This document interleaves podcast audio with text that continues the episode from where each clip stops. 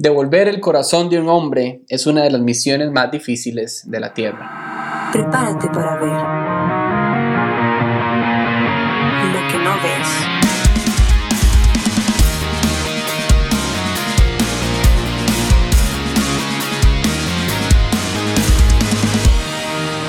Lo que no ves podcast. Bienvenidos, episodio 9.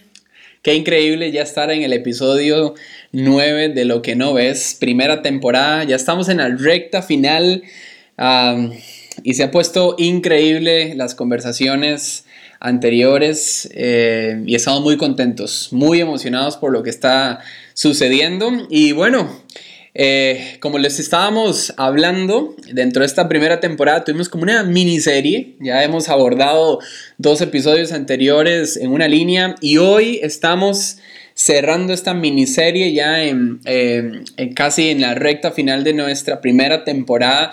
Y hoy, hoy se las trae, va a estar ah, interesante porque quisimos agregar eh, no sé, un poquito de emoción a esto. Quisimos agregarle eh, un diferenciador y aparte de estar con mi habitual amigo Gerald, eh, hoy tenemos un, una voz adicional, otro gran amigo para nosotros, a nuestro buen amigo Dan Álvarez. Así que bueno, aquí sobre la mesa, Yerital, y escuchamos a Dancito también.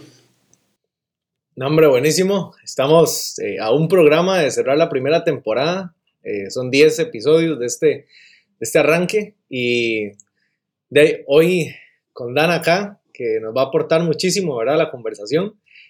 Yo estoy seguro también que nos vamos a estornillar de la risa, porque este, este man es así, este, pero va a aportar demasiado. O sea, a mí me encanta conversar con, con Dan y aquí con, con Ran también. Este, y gracias, gracias Dan por, por unirse aquí a la conversación. Amigos, gracias por la invitación. Sí, yo no sé, yo, no sé para qué invitan. Vamos a ver qué va a pasar. Este, un saludo a toda la audiencia de lo que no ves. Este, ahí, eh, bueno, creo que amo mucho a cada uno de ustedes dos. Eh, eh, y, y, de verdad es un amor ya, ya de años, ¿verdad? Y que ha madurado. Me, me alegra poder estar con ustedes. Me alegra poder compartir este espacio que, que han creado para la audiencia eh, eh, femenina. Eh, verdad sí, ¿no? Es, este, no, para la audiencia, para toda la gente que les escucha. Eh, y a todos los jóvenes, liderazgo que, les, que ustedes tienen alcance, a quien ustedes están trayendo influencia. Un saludo, nos, nos, distanciamos, no es por tantos años, ¿verdad? No es por tantos años, el espíritu sigue siendo muy joven, pero eh, espero poder sumar de lo que ustedes piensan que yo puedo sumar y creo que son 12 eh, años de paternidad. En realidad eso es lo que podría eh, traer aquí. Creo que hay tal vez otros personajes eh, que, que, nos llevan en eso mucho tiempo, como lo serían nuestros papás o nuestras madres, ¿verdad? Pero, pero gracias por la invitación y, y deseo lo mejor que podamos multiplicar y sumar hoy. Gracias, amigo. De verdad, el amor es, es, es mutuo. Y a pesar de las diferencias en, generaciones, en tiempos. Eh, hay tanto que agradecer y de verdad gracias eh, por estar aquí, por sumar y, bueno, eh, Dan, Dan, tiró sobre la, mesa de una vez el tema, ¿verdad? ahí dio una pincelada de lo que queremos abordar hoy de una forma más detallada y es sobre paternidad, porque hemos estado hablando en los episodios anteriores que todo hombre está herido, ¿verdad? Tiene una flecha en su, en su corazón. Y mm, lo que hemos planteado en la idea es que muchas veces esta flecha ha sido lanzada por sus propios padres. O sea, la herida mayormente de un hombre ha sido provocada por un padre. A partir de ahí avanzamos un siguiente episodio donde hablamos que nos hacemos promesas como hombres a partir de las heridas que tenemos y, ya que estas heridas nos arrojan mensajes, son una voz constante, nos arrojan mensajes y ahí nos empezamos a hacer ciertas promesas.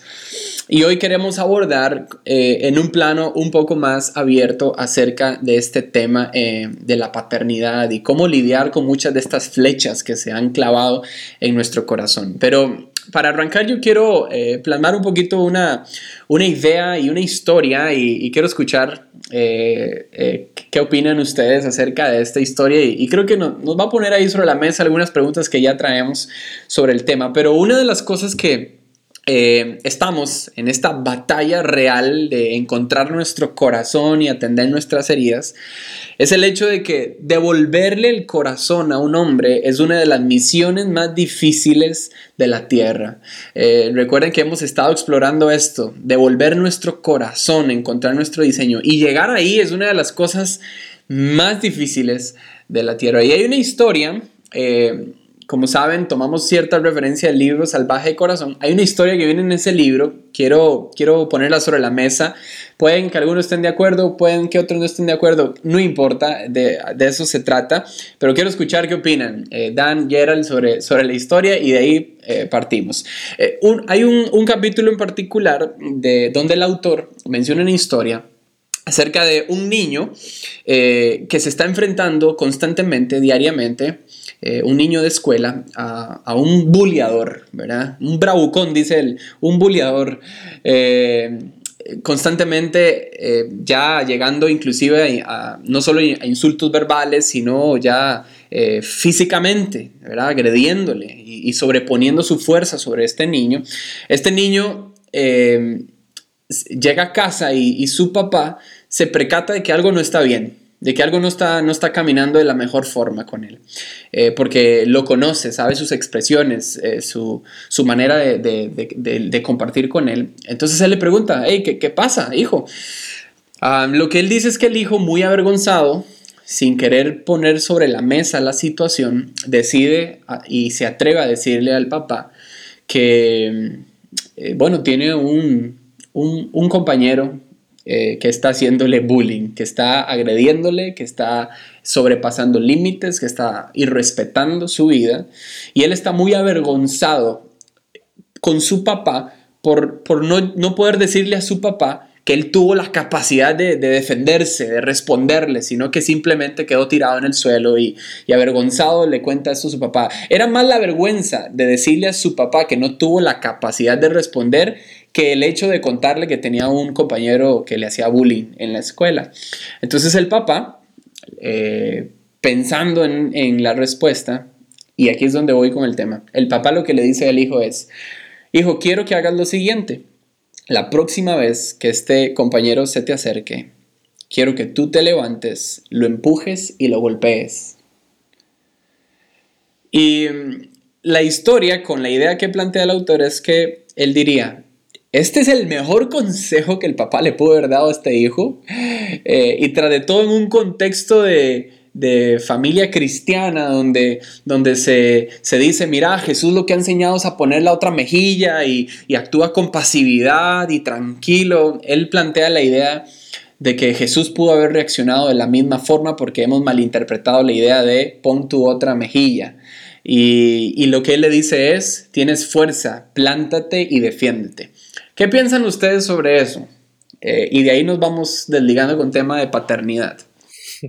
Le diría a Ian que le meta un manazo al compañero. un compañero. es, el, tema es ah, cómo hacemos para decirle a un hombre que sea violento en alcanzar las cosas de la vida y al mismo tiempo le quitamos la fuerza. Algo así es lo que el autor quiere ejemplificar. ¿Cómo, ¿Es, este el camino? ¿Cómo podemos devolverle la fuerza al corazón de un hombre, este, Dan? Bueno, me, parece, ya, ya, entiendo por qué Randall decía al inicio que gente puede estar de acuerdo y otra gente no puede estar de acuerdo, ¿verdad? Porque violencia engendra violencia, va, a venir la otra, la otra parte. Voy, a tratar de pensar como el autor, ¿verdad? Estoy tratando de ponerme en los zapatos del autor y voy a ponerme en los zapatos de un papá, ¿all Porque si hay algo que yo creo que a uno le puede preocupar eh, eh, eh, y doler en el corazón es que abusen de uno de nuestros hijos, que dañen a uno de nuestros hijos. y obviamente la reacción, recuerdo, yo viví en, durante algunos años en el residencial de Atillo 4, un residencial muy chuzo que hay en mi país, ¿verdad? Lindísimo. Y recuerdo que estábamos en la parada de autobuses, ahí llegábamos toda la manada, eh, eh, a vacilar, éramos niños. Había uno que era más grande que nosotros, y ese que era más grande que nosotros, algo pasó con otro chiquillo que llegó de visita al barrio, y en eso salió el papá de ese chavalo, del chico, y le ha pegado una majada de hocico, man. Qué linda, linda. ¿Verdad? Este, porque salió a defender a su hijo, ¿verdad? Salió a defender. Claro, ahora eso es multado, penado, es encarcelado, el tema de las leyes, etcétera, etcétera. Pero cómo no arrebatarle a un, eh, eh, a un niño, eh, en, psicología se le llama, se llama castrar a alguien, ¿verdad? Castrarlo internamente. la fuerza, el furor, ¿verdad? Es recortarle las alas. Y me parece muy interesante el consejo de, defiéndase, ¿verdad? De, que hay una, una defensa. yo creo que yo estaría del lado de él, ¿verdad? De, decirle a mis hijos, despabilese, no aguante nada, ¿verdad? Y, aquí es donde yo sé que más de uno va a saltar, me va a sacar la Biblia, ¿verdad? Y, y va, a pelear, no, ah, hay que, ¿verdad? Bendecir a, los, que nos bendicen, mal, ¿verdad? Y Dios va, Dios se encarga, Dios es nuestro juez. Y, pero pero trato de entender lo que Él quiere formar en los primeros años de su hijo, que ahí es donde creo que necesitamos comprender eh, eh, eh, lo que sucede en los primeros años de nuestros hijos, ¿verdad? ¿Qué es lo que está pasando? ¿Qué es la identidad que estamos nosotros inyectándole a la persona manteniendo ese principio? Lo que, no le está diciendo que lo vaya a atacar, le está diciendo que se defienda. Yo, yo lo voy a tomar desde ese, desde ese punto de vista. No, no, no le está diciendo, lo va a agarrar desprevenido, agarrar, pégale un patadón, pégale, la, reviéntele el hocico contra el caño. No le está diciendo eso. Nada más la próxima vez si te hace algo, defiéndete, no se quede inmóvil, ¿verdad? No, no, no lo está castrando, al contrario, le está despertando, es lo que comprendo de la historia. Sí. Eh, eh, eh, el brío que hay en nosotros los hombres, que en nosotros hay brío. Ayer estaba con un paciente, ¿verdad? Y recuerdo decirle que sacara el conquistador que hay dentro de él, ¿verdad? Para abordar a, a su futura. ¿verdad? Pero a veces somos, ¿verdad? Esperando que la, la mujer haga el movimiento. No, no, no, sa, sa, saque el menecazo, saque el cemental, ¿verdad? Que hay, que hay usted, ¿verdad? Vaya, dele con todo. Y, y, no vas a perder nada, vas a ganar, más bien vas a alimentar y producir esas estructuras, creo que con las que Dios no, nos ha creado. Entonces, de a la pregunta que ustedes me hacen y a lo que Randall hace, yo, estaría muy de acuerdo en, despertar esa, e, e, e, esa furia que hay en nosotros, que es parte del carácter eh, y, de la formación, como Dios nos hizo a nosotros. De hecho, ¿veis? Eh, eh, el ser hombre va intrínsecamente, nosotros, el ser protectores, ¿verdad? Y, cómo es que no, no, vamos ni siquiera a protegernos a nosotros mismos primero del daño que alguien quiera hacernos. Se la dejo ahí, no sé si respondí. Sí, sí, sí. Ah, bueno, tengo dos preguntas en la mente. no sé ni por dónde empezar, pero la, la, primera que iba a hacer es, ¿cómo, tal vez así a grandes rasgos, cómo se ve un hombre castrado? Un hombre, ah, bueno. Es, es como... puso, ya la puso caliente la, la conversación. Primero hablar así. No, claro, este es, eh, bueno, ese término viene, incluso de los animales, ¿verdad? Cuando hay, eh, eh, lo vemos en los toros, cuando los castran, lo vemos en, bueno, en todos los animales. Que yo quiero bajarle el brío, el ímpetu, la fuerza, a, esa furia, ese brío que hay en un animal, lo castro y empieza dócil y ya es más fácil manejarlo. Un hombre castrado es un hombre pasivo, no protector, es un hombre este, eh, eh, aislado, es un hombre que no, que no conquista, es un hombre temeroso, es un hombre eh, que, pasa como muy intimidado por las cosas que suceden alrededor, sin iniciativa, es un hombre que no, que no defiende, es un hombre que le dicen qué estar haciendo, qué hacer. La, la mujer le dice qué hacer. Eh, eh, entonces, como que hay una inversión de roles en ese momento, porque a veces hay madres que castran y hay padres que castran a sus hijos, ¿verdad? En el, en el, tema de roles. No me quiero meter aquí en problemas, no me interesa meter en problemas, pero estoy viendo la, la manera en cómo fuimos diseñados, o sea, cuál es el diseño con el que fuimos creados. Eh, y no hay nada más bello ¿verdad?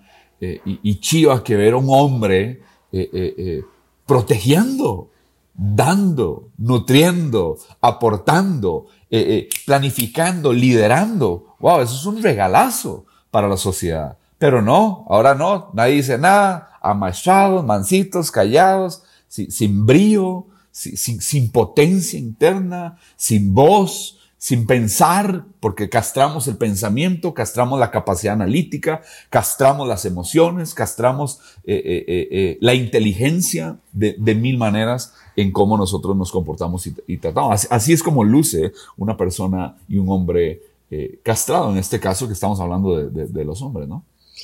Sí, sí, sí. No sé si me, si me regala para hacer la otra pregunta que tenía, porque esta fue a partir de la conversación anterior. este, pero qué bueno. ¿A, mí o a Randall? No, a vos, a vos. Es que le pido ah, permiso a Rand porque para atravesar el caballo ahí. Este... Ah, todos tenemos que pedirle permiso a Randall. Ah, bueno, está Sí, todo, todo, ahora todo es con Randall. qué bárbaro. No, no, no. Qué lindo. no, es porque... Uh, bueno, ahí como usted decía, podríamos meternos en qué tipo de cosas nos castran, cómo el padre puede castrar, o sea, para usar el término, ¿verdad? Pero, pero vamos a dejarlo ahí porque es un tema muy amplio. Pero para seguir avanzando con la conversación, hace unos días estaba jugando básquet con unos amigos y uno de ellos tiene un hijo de 9, 10 años, algo así. Y, y, entonces en un momento nos pidió si lo podíamos meter al partido, ¿verdad? Y el, chamaco entró y jugaba bastante bien en canastas y baile y la vaina, marcaba bien. Este, pero, pero era, nos llegaba como por la cintura a todos, ¿verdad? Lo que me llamó la atención es que en medio del partido, el papá se, se acercaba al, chamaco y le decía, vea, pero no, marque por detrás, no deje que se le dé vuelta así, cuando usted va a meter la mano así, róbela de esta manera, tire. Y, y, y yo estaba encantado viéndolo, porque la idea de un padre entrenador me vuela la cabeza. En lo que pienso es en los que no tienen ese, ese tipo de relación y de cercanía con su padre. Entonces quiero preguntarle a usted, como papá, ¿qué tan importante cree que es ah, dentro de la paternidad ser un padre entrenador, por decirlo de alguna manera, ¿verdad? Eh, eh, el desarrollo de la masculinidad de su hijo ah, o de sus hijos. Se tiene dos hijos y una hija, pero ¿cómo se ve a sí mismo y, qué tan importante es esto? No sé si me va a entender en la pregunta me, gusta mucho la pregunta y, vieran qué, agradecido eh, y, cómo se le infla el pecho a uno de volverse el coach de los hijos. Eh, es, como abrir brecha para ellos, eh, es el acompañar y es el prepararlos a ellos. Uno, yo, creo que es, llegar con el coraje de, de explorar uno, ¿verdad? Para, para abrirle el camino donde ellos eh, eh, eh, tal vez quieran rendirse a algo, pero la voz de uno se vuelve tan importante en la vida del hijo, ¿verdad? Cuando uno está ahí, este, que ellos empiezan a, a, buscar, o sea, el, hijo siempre va a escuchar la voz. Me ha tocado en el fútbol para ellos. uno, el logro más reciente que tuve este, con ellos este año fue enseñarles a andar en bicicleta eh, eh, eh, man, y esa vara se, le infla uno, ah, ya, ya uno está inflado, ¿verdad? Pero entonces, imagínense más, infladito. Eh, el prepararlos a ellos, ¿verdad? El estar con ellos. Son, son, son, palabras, yo creo que, que ese es el padre mentor, el padre coach, ¿verdad? Utilizando la semántica actual, ¿verdad? ese es entrenador para, para, para los que están bajo nosotros, eh, eh, eh, es, es, empezar a impartir ese ADN nuestro, ¿verdad? En la vida de, de, cada, de cada uno de ellos. Entonces, creo que no es solo, tal vez, no sé si la palabra sea endosar, ¿verdad? No, es endosar mi identidad en ellos, pero si hay algo de mí en ellos, ¿verdad? Es, es lo veo con, cada uno de los hijos de uno va a ser diferentes y, yo siempre he dicho esto, voy a necesitar una sabiduría diferente para cada uno, para la crianza, algunos van a ser más tiernos, mi segundo hijo es súper tierno, con, compasivo, amoroso, ustedes lo conocen, es Gabo, Gabo es, ese más es un amor, ¿verdad? llora por todo, ¿verdad? Eh, y, yo quisiera a veces que sea tough, así, que no se deje, ¿verdad? Y que, eh, y entonces yo, yo, a veces hago incluso juegos de, de, de boxing, ¿verdad? De, de, ponerle las manos, venga, y, y, el man se cuadra pero tiene la piel sensible, todo, lo peino y le duele, ¿verdad? Es- lo- entonces yo, yo, yo le digo, mae, cuando le, o sea, levántese, ¿verdad? Vea esa cicatriz, ¿verdad? yo, yo, orgullo, yo, yo le digo, se siento orgulloso porque tiene una cicatriz, ¿verdad? Cuando se cortó, cuando se cae, cuando se levanta. Entonces estar en, en- en presencia, edificando, cuidando, eh, y transmitiendo, eh, porque esta parte que me estás diciendo es la oportunidad de empezar a afirmar y afirmar y afirmar y afirmar y afirmar y hablar vida sobre nuestros hijos. ¿Qué es? Es activarlos. ¿Qué es? Es empoderarlos a ellos, es levantarlos muy bien. Se cayó, levántese, lo hiciste muy bien, mejoraste, porque el hijo constantemente va a estar buscando tu mirada. Lo, mis, mis hijos son así, papá, véame, papá, véame. Vieran lo que es salir con los tres a andar en bici. Si usted está O sea, yo desearía, yo desearía tener, ajá, tener ojos por todo lado y mientras estoy sosteniendo uno, en el momento cuando no, no sabía, no se equilibraba, te, pa, véame, vea lo que hago, vea lo que hago, ¿verdad? Igual que el, del- el chiste aquel, ¿verdad? El carajillo que estaba aprendiendo a andar en bici, ¿se acuerda? Sí, Y pa, vea, vea, ya con dos manos, vea, ya los pies en el aire y daba la vuelta a la manzana y daba la vuelta a la manzana, vea, vea, papá, vea, sin una mano, entonces solo una mano, ¿verdad? Como agarrando el toro, ¿verdad? Solo una mano, vea, papá, vea, papá, sin las dos manos, y el carajillo, ¿verdad? sin las dos manos, a la siguiente vuelta, vea, papá, sin dientes, papá, vea, sin No, dientes. ¿verdad? Iba el gompa, ¿verdad? Ellos quieren que los veamos, ellos, ahí le ponen efectos de sonido, ¿verdad? Sí, sí, sí, sí. Este, vean, ellos quieren que los veamos. Y no es cierto que es, es igual así con Dios. O sea, pensamos que, ¿verdad? ¿Será que le importa a Dios? ¿Será esto? ¿Será que Dios se está fijando en lo que estoy haciendo? ¿Será, verdad? Eh, eh, eh, es, es lo natural. Nosotros eh, estamos, ¿qué estamos haciendo, gente? Y al fin, al fin y al cabo usted está en la parcela, o sea, su hijo es como una parcela. No, es, no es un producto, ¿verdad? No, no, no es una cosa ni es un proyecto. Nuestros hijos son una bendición, son, son un regalo, ¿verdad? Ahora, ese regalo es, es empezar a cultivar. Yo estoy cultivando y estoy formando un líder en esa persona. Estoy haciendo, de cada uno de mis hijos, estoy haciendo un líder, ¿verdad? En ellos. Y, y entonces yo estoy conectando con mis hijos, yo estoy creyendo en mis hijos, estoy formando en mis hijos. Y al fin y al cabo los voy a enviar. ¿Por qué? Porque los estoy criando para que no se queden conmigo, para que no se queden debajo de la nagua de la mama, para que no se queden debajo de la billetera del tata. Los estoy criando para que enfrenten vida. Y me parece que ese ejemplo de la cancha de básquet, ¿verdad? Estar ahí en el, en el court y, y, y vos viendo esa dinámica, creo que es uno de los mejores ejemplos que he escuchado, este, porque la vida real es esa. Cuando están en la escuela, cuando están en la universidad, yo, uno de, de, de, mis grandes pensamientos, así que se me vienen de vez en cuando, es, y cuando se enamoren, viejo, y cuando una carajilla les, va, les barate el corazón y, y, ellos piensen, ¿verdad?, que eso es lo mejor que les ha pasado. ¿verdad? O sea, ¿cómo me corresponde a mí guiarlos para decir, eso es parte de la vida, pero no es todo en la vida? ¿Verdad? Y, ni, de y hecho, ni hablemos de mi hija ahorita, ¿verdad? No, no, ya sea bárbaro, se acaba esto. No, de hecho, escuchando esto y, y, y, viendo un poquito el ejemplo que ponía ayer, se me vino una referencia que, que, que leí también, que habla acerca del hombre como un bisturí. Eh, hablaba acerca de que el bisturí tiene la capacidad de herir y salvar al mismo tiempo. ¿verdad? Pero eh, la, la, idea detrás del bisturí es que uno, eh, aunque, aunque, uno sabe que el bisturí puede herir, eh, uno no lo vuelve más seguro eh, quitándole el filo que tiene el bisturí, sino es poniendo el bisturí en las manos de alguien que sabe qué tiene que hacer. Opa.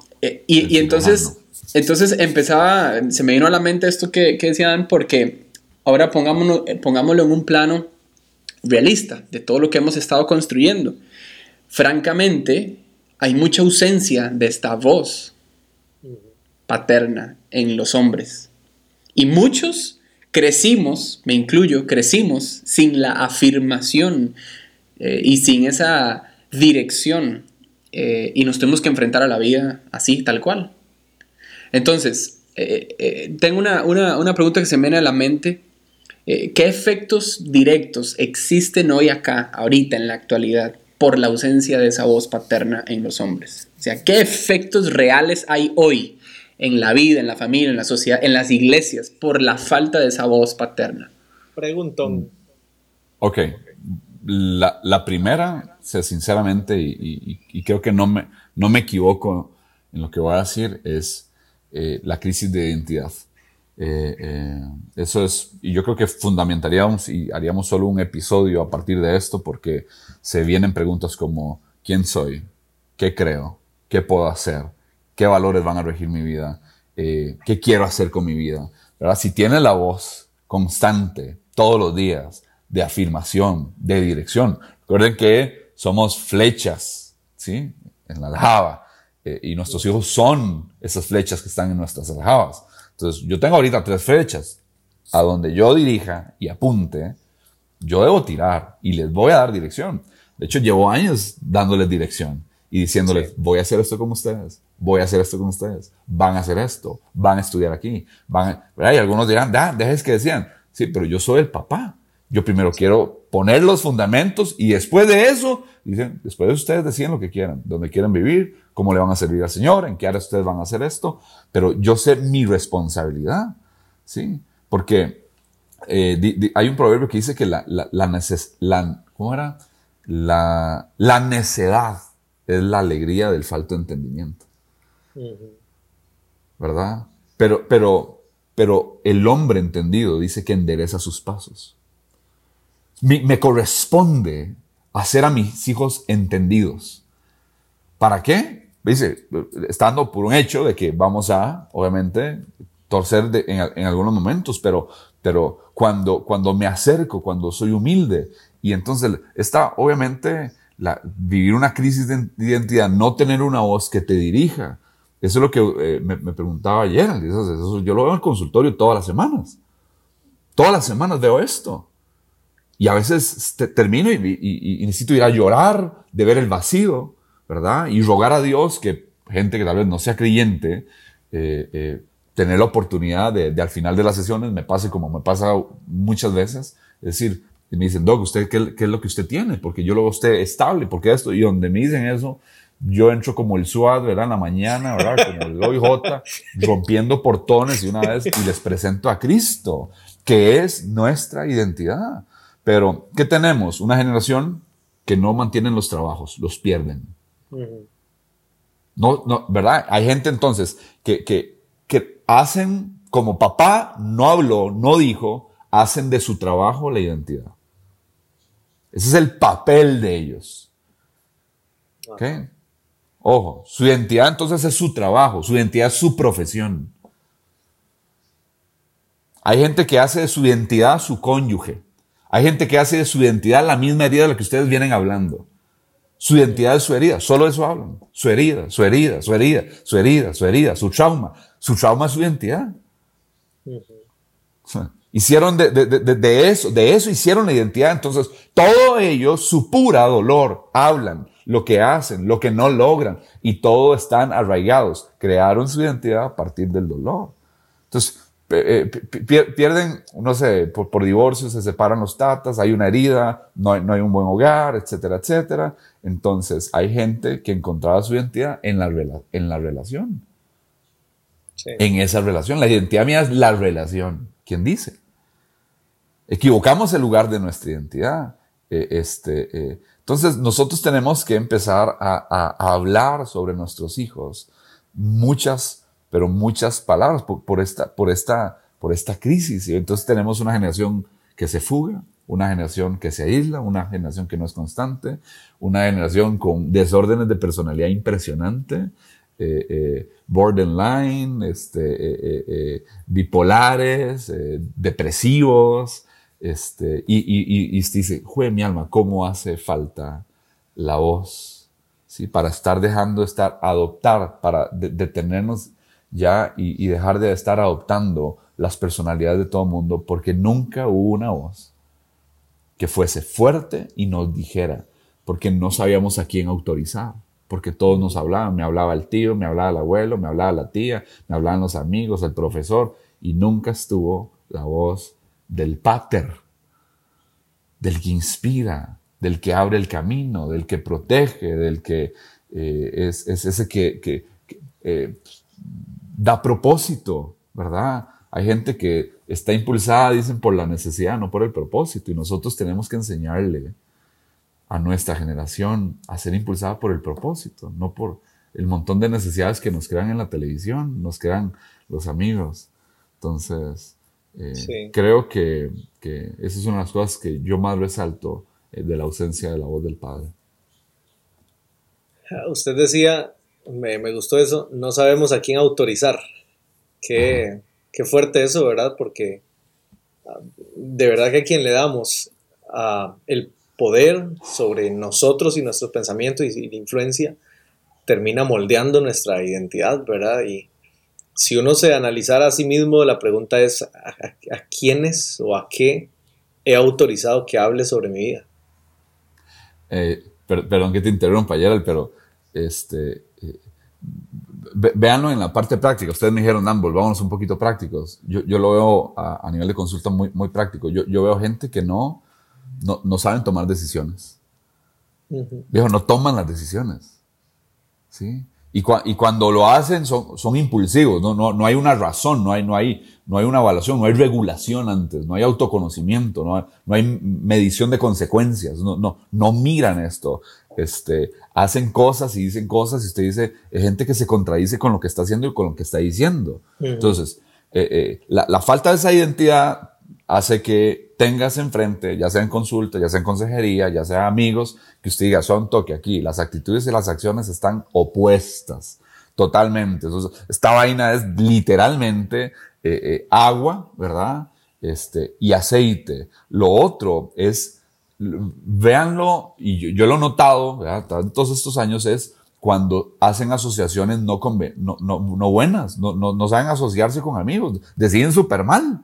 O sea, deciden súper mal, no, no, no, no ven, o sea, con quién andan, con quién se asocian, con quién entraban el corazón. Eh, obviamente la, la, la rechazan, hay gente que no, como no tiene valores inculcados, yo, yo esto lo he visto, ¿verdad? de hecho una de las, en una de las, de las sesiones que yo aplico en terapia, este, tiene que ver, yo quiero saber cuáles son tus valores, y no saben, no saben que es un valor no, no, no, saben que es un principio de vida, no, no, no, no, no tienen, no, no, no, se rigen por eso. Se van hacia el Chile por lo que venga en la corriente, por lo que salga en Instagram. Si todo el mundo hace esa, ¿verdad? Entonces vamos a hacerlo.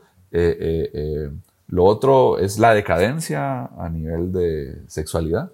Es otra de las cosas que eh, eh, viejo, es, eh, no, no, puedo dejarlo por fuera, no puedo dejarlo por fuera de las consecuencias de no tener esa voz, ¿verdad? Entonces rechazan a la familia, es gente que no sabe tener intimidad, sí. relaciones íntimas, no conectan con la gente, no saben. Todo, todo, todo eso, eso, es un montón de, de bloqueos, ¿verdad? No, no, no, hacen amistades que perduren, no, no, no, no, siembran en las relaciones. Y, y es unas cosas que, que es, es, es muy importante. Son súper indecisos, andan en 40 mil carreras porque no saben qué quieren estudiar, no saben para qué son buenos, ¿verdad? No, no, nadie les identificó, nadie les habló, ¿verdad? Uno va, cuando tienes intimidad y estás observando a tus hijos, uno va viendo cuáles son sus habilidades, por dónde va el asunto y cómo apoyo eso y cómo me involucro en esa parte.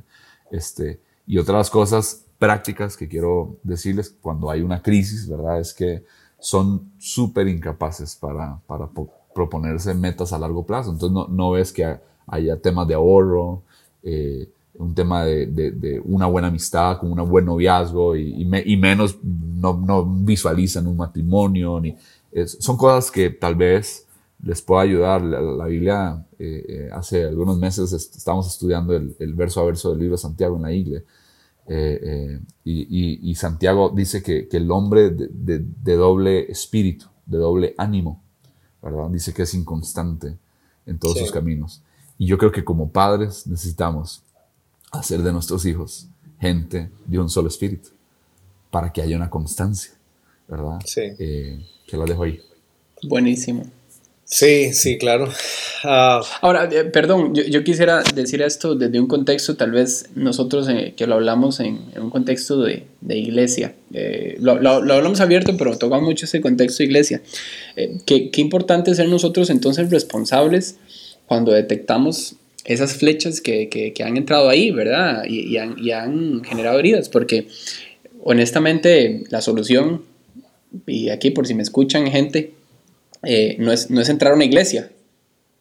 La, la solución, a la solución a eso no es meterse a la iglesia. Y no estoy diciendo que la iglesia no importa, ¿verdad? Porque me agarran los, los dos segundos que yo dije eso y ya, ya, ya, ya tergiversa el mensaje. ¿verdad? Sino el hecho de, de la importancia de ser responsable con algunas cosas dentro nuestro, porque me he percatado al menos de que muchas veces somos salvos, pero no somos sabios, porque no hemos atendido sanidad, hemos permitido que cosas en nuestra vida empiecen a, a, a, tomar otro curso, otra dirección, ¿verdad? Y entonces ahí es donde también dentro de un contexto iglesia nos volvemos los uh, uh, pasivos, ¿verdad? Estamos ahí adentro, eh, encarcelados en el sistema y ya, pero sigue, sigue, sigue, existiendo gente, hombres sin tomar decisiones, hombres sin saber generar relaciones, hombres sin tener una causa en su vida, y como decía, sin, sin sacar esa furia de conquistar, de, de tener dirección. Entonces también vivimos eh, no solo la castración de padres, vivimos en una iglesia pasiva, vivimos en una cultura también que nos tergiversa hacia dónde debería apuntar un hombre. Entonces esto es una batalla real para un hombre. ¿Verdad? Como, es el autor, no nacimos en un contexto de comedia. Estamos en una batalla real y hay que aprender a, a, okay. a enfrentarla, a verla de frente. Yo, um, yo, iba justo, perdón, bueno, no dejé terminar la idea. ¿eh? No, no, no, dale, él, él. No, que, que, iba a comentar justo algo sobre eso, porque, bueno, la mayoría de audiencia que tenemos son eh, personas entre los 28 y los 20, eh, perdón, 35 años. Este, y la razón también por la que Ran y yo estamos haciendo esto, estamos dentro de ese marco de edad, es porque comenzamos a ver cosas dentro de nosotros. O sea, estamos, yo soy más consciente hoy de mi vida, de mi historia, de mis grietas, de mis fortalezas que hace unos años. Este, pero, pero no precisamente porque un hombre tiene 45 ya lo entendió. No sé si me va a entender. Uh, y, voy a eso que decía Randall. ¿Cómo hacemos para ser más conscientes de nuestras heridas? Porque lo podemos ver en padres, lo podemos ver en, eh, en gente de nuestra edad, de repente en personas con un poco menos de madurez, uno dice, bueno, es normal que ni siquiera, ¿verdad?, se han descubierto, pero hay una edad en la que uno debería caer en razón, hey, estoy destrozado por dentro, pero es como si lo evitáramos. ¿Qué, cree usted, este, Dan? Híjole, bueno, yo creo que ahí, eh, yo, yo, siempre usual, usualmente uso la, el para ejemplificar esto es eh, tres escenarios, ¿verdad? Yo siempre hablo del escenario de la, de la fantasía, ¿verdad?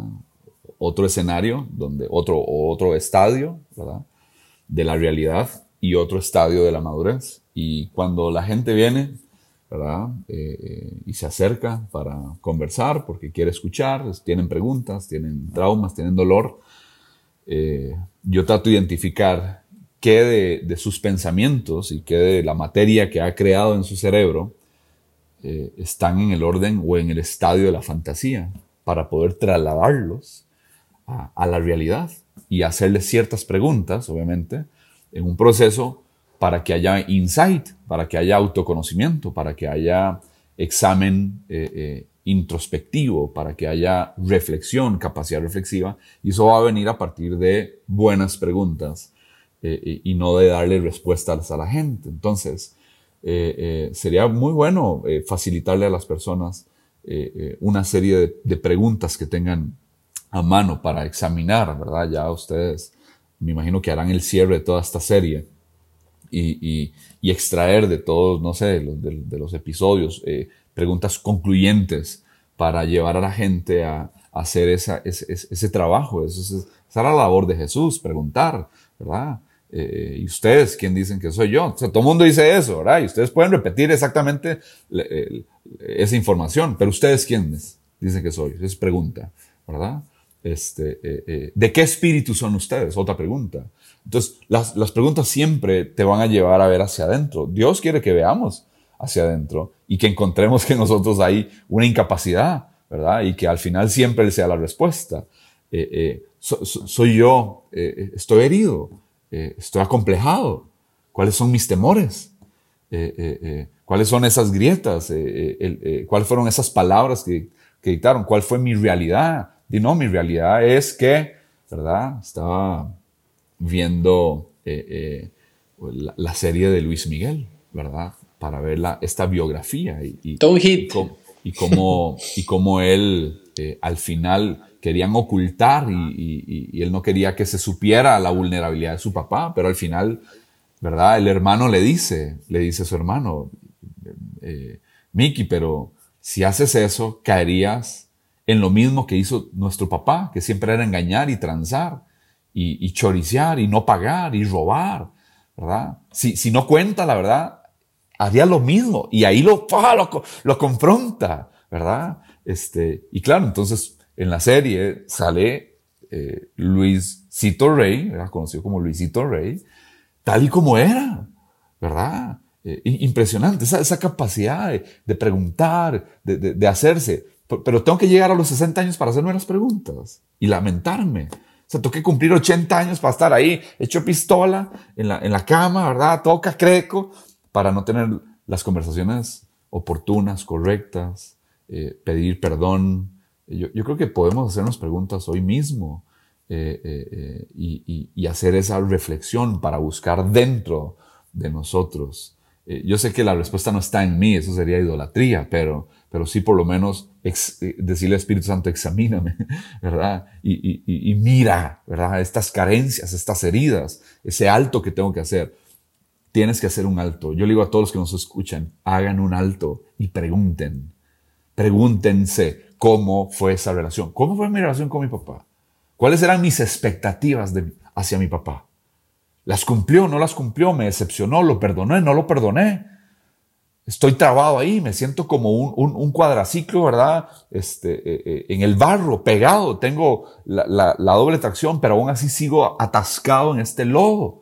No, no, no funciona la doble atracción, no me funciona. Y es cuando buscamos ayuda, y es cuando buscamos una terapia, o vamos al pastor, o buscamos consejería, o vamos con los amigos y nos confesamos, ahí tengo esta bronca. ¿Cómo superaste vos este rollo con tu viejo? ¿En qué te falló tu papá? ¿Cuáles fueron las heridas? Y empezar ahí a hacer ese, y, y llorarla. Pucha, llorémosla. Mariquemos. Hubiera deseado, ¿verdad? Pero qué linda la esperanza con la que escribe el profeta, ¿verdad? Diciéndonos que eh, un hijo nos fue dado, ¿verdad? Y el principado sobre su hombro. Y, y uno de los nombres de él es Padre Eterno, ¿verdad? O sea, yo sé que mi papá aquí me va a fallar y yo sé que yo como papá le voy a fallar a mis hijos. Yo ya sé y les he fallado, viejo, ¿verdad? Pero tenemos un Padre eterno. Entonces me toca y me corresponde dirigirlos al Padre eterno. Yo soy un Padre temporal y voy a tratar de hacerlo mejor, de verdad. Soy un padre temporal de unos añitos, nada más, se van a ir, se van a casar, van a hacer sus vidas, van a tener sus hijos y lo mejor que yo puedo hacer para que ellos se parezcan a Cristo. Yo creo que eso es lo mejor, de verdad. Qué bien, qué bien. Bueno, recomendarles la de Luis Miguel entonces a todos los que este, Ay, para que aprendan más sobre masculinidad, nada que ver. Este, Dan, qué No, interesante es mala porque masculinidad. Qué interesante porque a veces las heridas se pueden ver como eso, estoy herido, estoy, ah, me siento en depresión o me siento que no perdono, y a veces las heridas se pueden ver como mucho dinero, como mucho éxito, como, ¿verdad? Y, y- y hay quienes están escuchando que dicen, no, todo bien en mi vida, ¿verdad? Tengo un gran trabajo, tengo esto, tengo lo otro, y a veces no, no, no, no se dan cuenta lo... La última de la serie, la última serie, porque ponen en los últimos episodios, ponen a Luis Miguel adulto planificando su serie. Dentro de la misma serie ponen esto de cómo va a planificar la serie. Y él dice, digan lo que sea, digan lo que quieran de mi tata. O sea, es la verdad, porque la empresa había comprado los derechos de la biografía del papá. Entonces, digan, dice, sí, esa es la verdad.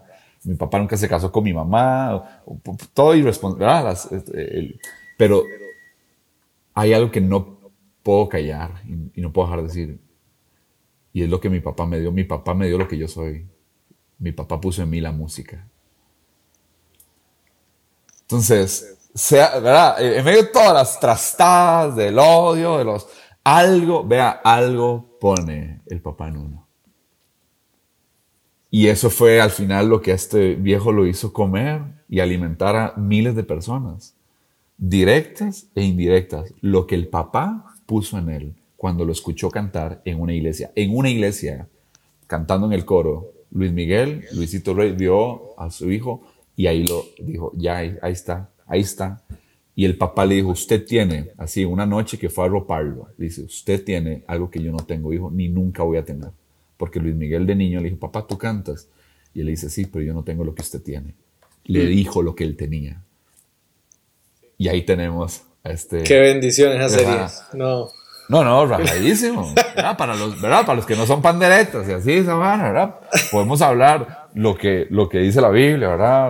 Cuando Sí, te sí, levantes, sí, al caminar, al acostarte, dile estas palabras. Muy, muy bonito lo que Dios nos dice que Sí, digamos. sí, sí. Y Son las palabras de Dios.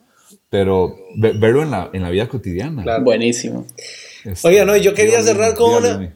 Perdón, quería cerrar con una pregunta, ya, porque tenemos público femenino y bueno, el tiempo ha pasado también, entonces Sí. solo cerrar con esa y, y- y usted mismo nos hace un, hay un punto final. Eh, vos también tenés una hija y, y como hombre, ah, ¿qué, qué siente usted que ella necesita de su parte? Algo especial como mujer. Ah, y usted como papá. Que ella es toda una, una preadolescente, ¿ah? Sí, Lucy ya es una preadolescente. eh, este año ha sido su año de desarrollo, de pasar de niña, ¿verdad? A tener ya su, su periodo, ¿verdad? Su, su visita mensual. Eh, eh, una de las cosas que hice fue, fue sacarla a cenar, me la llevé a un hotel, me la llevé al, al mall, le compré un dije simbólico con... Ella ama París desde niña, yo no me acuerdo si desde 3, 2 años se engolosinó con París y la Torre Eiffel, y entonces le compré su dije como una promesa de que a sus 15 años, si Dios quiere, es un deseo de ella ir allá, este, entonces vamos a ver, ¿verdad? Eh, eh, eh, pero pero el hecho es que la hija necesita ver en nosotros cuanto más del Señor sea, sea posible en respeto, ¿sí? Eh, ella me dijo un día estos, y esto es reciente, hace como un par de días, me encanta que me hagas reír. Dice, eh, ahora que estuvimos de viaje, dice, ¿qué, qué extrañaron? Que nos hagas reír. Dice, tus besos, tu afecto, tus abrazos, este, eh, esa parte, ¿verdad? De estar, de guiar, de acompañar, de escuchar, de escuchar. La mujer necesita ser escuchada. Entonces, escuchar y, y- y- y- sentarse con, ¿verdad? ¿Y cómo te fue? ¿Y cómo estás? ¿Y, cómo te está yendo? Claro, ahora yo veo a mis hijos servir, a los dos, a los dos- mayores, ya los veo ser- servir al Señor y a su generación, ¿verdad? En las mismas edades y a, más chicos de ellos. Entonces, eh, eh, yo creo que el, estar y, el, y el- obviamente el modelaje que yo les dé a partir de mi relación con Gaby. Eh, ella, ella está, es una observadora, es una vina, ¿verdad? Entonces, está cada movimiento, cada nalga que le ve a Gabriela, cada aprete, cada, ¿verdad? Porque el- en, el- en nuestro caso, Lucy y yo somos iguales, viejo. O sea, somos iguales. La oración de Gaby fue, Señor, que sea igual que Dan. Gabriela se arrepiente y dice, Señor, tuve que haber especificado en qué cosa. Sí, sí, sí, sí. Entonces, sí, Gaby cuenta esa vaina. Este, y, y, pero somos muy, pero empatamos, ¿verdad? Y, y es esa voz de, de- de autoridad. Nuestros hijos tienen que sentir el vibrato de nuestra voz Ujú. cuando les llamamos la atención. Tienen que sentir, recuerden que el sonido se vuelve materia. Cuando yo hablo se siente, pega en el cuerpo, en la piel y se transmite. Y tienen que sentir, no la agresión, la firmeza Sí. tu hija necesita firmeza, ¿sí? Necesitan la firmeza de un hombre que sepa dirigir un hogar, eh, que le dé lugar a su esposa, ¿verdad? Que eh, eh, eh, toda esa atmósfera. eh, eh, y no sé, yo creo que, eh, eh, espero no haberme, haberme desviado de, de- Sí, sí. en la no. respuesta a tu pregunta, pero es lo que en mi vivencia es lo que veo. Está, mucho abrazo, mucho afecto, mucho respeto, viejo, ¿verdad? Sí. Y la escucha, y el cómo estás, y, igual impulsarla. Recuerda que somos pioneros. No la pegué con la música, la teníamos en danza, de esto, de lo otro. La dejamos, no quiero, papá, ok, eh, eh, te respeto. Y ahora que llegamos, me dice, papá, quiero volver a bailar, ¿verdad? Entonces, eh, vamos de nuevo, vamos, ¿verdad? Es estar con ellos, esa, es- esa, esa, esa prueba de error, pero que les escuche, no, no ignores, inviertan en sus hijos todo lo que puedan. Qué bueno. Yo creo que mujeres que nos están escuchando, algunas de ellas podrían decir, como me han dicho montones de veces, yo sé que ustedes también, eh, hubiera querido un papá que, que esté ahí para eso. Y, Ah, y hoy también hay todo un tema de heridas que las mujeres deben, deben tratar al respecto. Eh, pero, nunca, perdón, Miguel, ahorita, Sí. es- perdón, perdón, viejo, dale, dale. nunca te metas con el peso de tus hijas, físico. Sí, Cuidado con eso. Cuidado con herirlas con su apariencia física. Mm. Ahorita que le pusimos frenillos, fue una batalla y era todos los días afirmarla, afirmarla. Viejo, ahora le gustan los frenillos. ¿ah? Ahora le gusta tenerlos, pero no, eh, los, nosotros somos quienes protegemos de complejos. Porque la gente hiere. Ese es todo un tema. Eso es otro tema, eso es otro tema. Pero guardarles en su belleza. Lindísimo. Y, y otra de las cosas, una de las lecciones que, eh, y ya, ya me callo, eh, fue ahora que eh, entró- le entró una tristeza. Obviamente las hormonas van a funcionar ahora diferente cuando ya viene eh, el desarrollo. Pero le, le entró una tristeza y tuvimos una llamada Gaby y yo con ella y, y tuve que explicarla, decirle, y decirle, y, y enseñarle y que se le metiera en el corazón. Porque estaba así como encerrada en el cuarto, los tíos aquí cuidándola y, no, y no quería salir. Y en la llamada le dijimos, yo necesito que comprendas que estamos agradecidos con la gente que te está cuidando, son tus tíos, etcétera, etcétera. Este, que entiendo que te sientas que no estamos ahí, entonces te da mal, ¿verdad? Eh, eh, ¿Cómo es? Como tristeza. Pero papá necesita esta cita con tu mamá. Si nosotros estamos bien, ustedes van a estar bien. Y esa parte de magnificar matrimonio y el tiempo de papá hacia la mamá, eso yo sé que le quedó, dicen, nos escribió después mi cuñada, eh, sí, mi cuñada, me dice, cambió la actitud, aquí ya está compartiendo con nosotros, es, es meter la información correcta. Qué bueno. Si papá y mamá están bien, ustedes van a estar bien. Si nosotros estamos sólidos, a ustedes les va a ir bien. Si nosotros somos un desastre, ustedes van a pagar bueno. como daño colateral. Listo. Sorry. No, eh, qué bueno, qué bueno tocar esto porque también refuerza mucho nuestro episodio de belleza cautivante, ¿verdad? Episodios atrás, eh, que, que exploramos la, la- la voz femenina en ese sentido, así que esto refuerza mucho y, y- y me parece extraordinaria manera de aterrizar este, esta avioneta, porque, porque aquí estamos en, en, en viaje en Ailey.